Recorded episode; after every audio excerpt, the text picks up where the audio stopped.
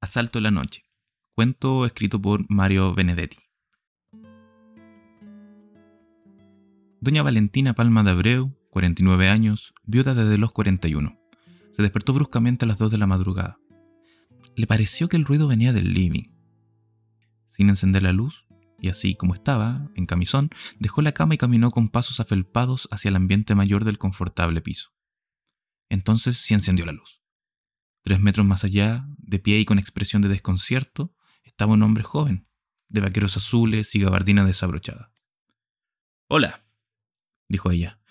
Debido tal vez a la brevedad del saludo, logró no tartamudear. Usted perdone, dijo el intruso. Me habían informado que usted estaba de viaje. Pensé que no había nadie. Mmm. ¿Y a qué se debe su visita? Tenía la intención de llevarme algunas cositas. ¿Cómo puedo entrar?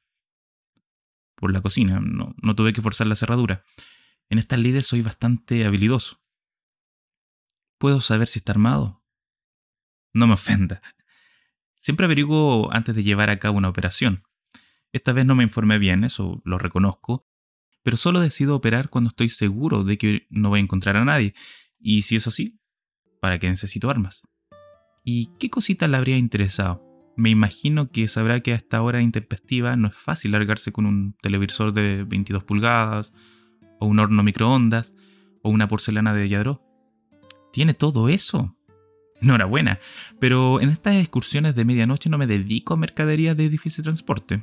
Prefiero joyas, dinero en efectivo, si es posible dólares, o en todo caso marcos, alguna antigüedad más bien chiquita que quepa en el bolsillo de la gabardina. Cosas así, rendidoras, de buen gusto, de escaso riesgo, fáciles de convertir en bien metal. ¿Desde cuánto se dedica a una profesión tan lucrativa y con tanto futuro? Dos años y cuatro meses. ¡Qué precisión! Lo que pasa es que mi primer procedimiento lo efectué al día siguiente de mi cumpleaños número 34. ¿Y qué lo impulsó a tomar este, este rumbo? Mire señora, yo soy casi arquitecto. En realidad me faltan tres materias y la carpeta final, pero me estaba muriendo de hambre. Tal vez usted no sepa que aquí el trabajo escasea. Por otra parte, no tengo padres ni tíos que me financien la vida, ni siquiera un padrino. Como dicen en España, estoy más solo que la una. Y ya lo ve. Desde que emprendí mis excursiones nocturnas, al menos sobrevivo y hasta ahorro. Cuando tenga lo suficiente, creo que me compraré un taxi. De otros dos casi arquitectos y un casi ingeniero que se decidieron por el taxi y les va bastante bien. ¿Y en ese caso abandonaría estas gangas clandestinas? No lo creo. El taxi sería un complemento.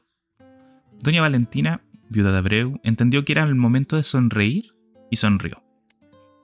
¿Qué le parece si dejamos para más tarde la elección de las cositas que compondrán su amable pillaje de esta noche y nos tomamos un trago?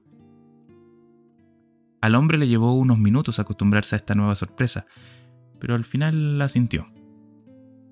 Está bien. Veo que usted asume con serenidad la situación inesperada. ¿Qué quería? ¿Que me ponga a temblar? Mm, de ninguna manera. Es, mucho mejor así. La dueña de casa se dirigió al barcito de caoba y extrajo dos vasos. ¿Qué whisky prefiere? ¿Escocés, irlandés, americano? Irlandés, por supuesto. Yo también. ¿Con o sin hielo? Una vez servidas las exactas medidas de los largos vasos de cristal azulado, posiblemente de Bohemia, el intruso levantó el suyo. Brindemos, señora. ¿Por qué o por quién? Por la comprensión de la alta burguesía nacional. Salud. y también por la frustración arquitectónica.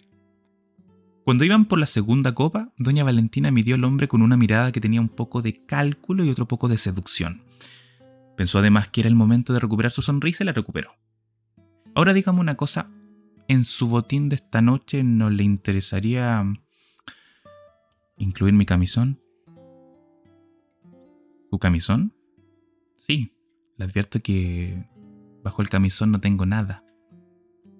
Tiene autorización para quitármelo. Pero... ¿Acaso este es un cuerpo demasiado viejo para usted? No, señora, le, confieso que usted está muy bien. ¿Quiere decir muy bien para mis años? Muy bien, sencillamente.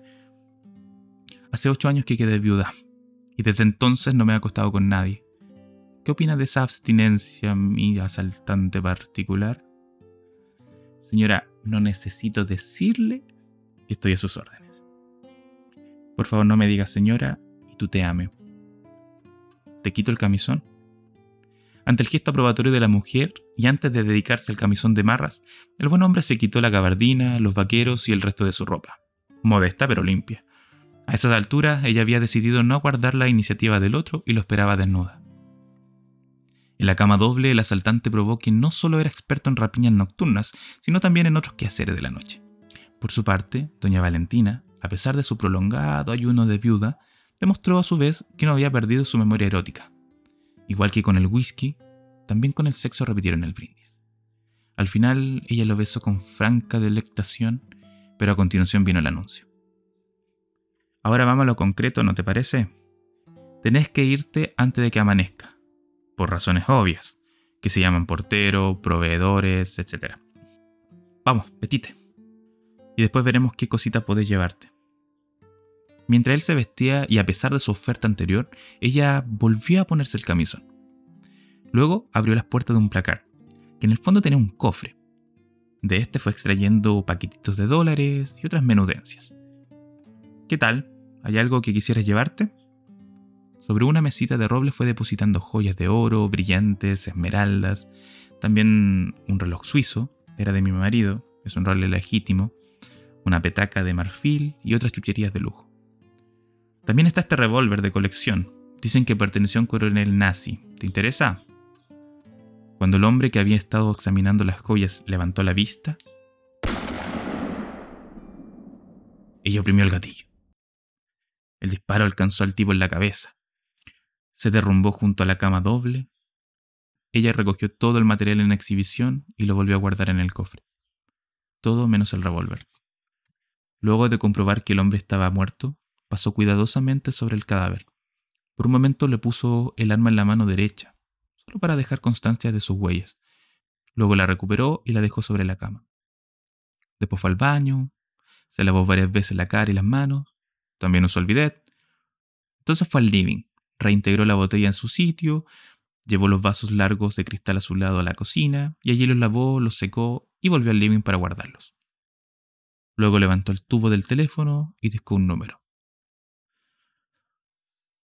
Policía, habla doña Valentina Palma, viuda de Abreu, domiciliada en avenida tal, número tal y cual, apartamento 8B, sí. Les pido por favor que vengan aquí urgentemente. Un asaltante entró, no sé cómo ni por dónde, a mi casa para robar. Por si eso fuera poco, eh, intentó violarme. Constantemente me amenazaba con un revólver, pero se confió demasiado y de pronto no sé de dónde saqué la fuerza para arrebatarle el arma y sin vacilar le disparé. Tengo la impresión de que acabé con él. En defensa propia, claro. Vengan enseguida, porque la impresión y el susto han sido tremendo y le confieso que estoy a punto de desmayarme.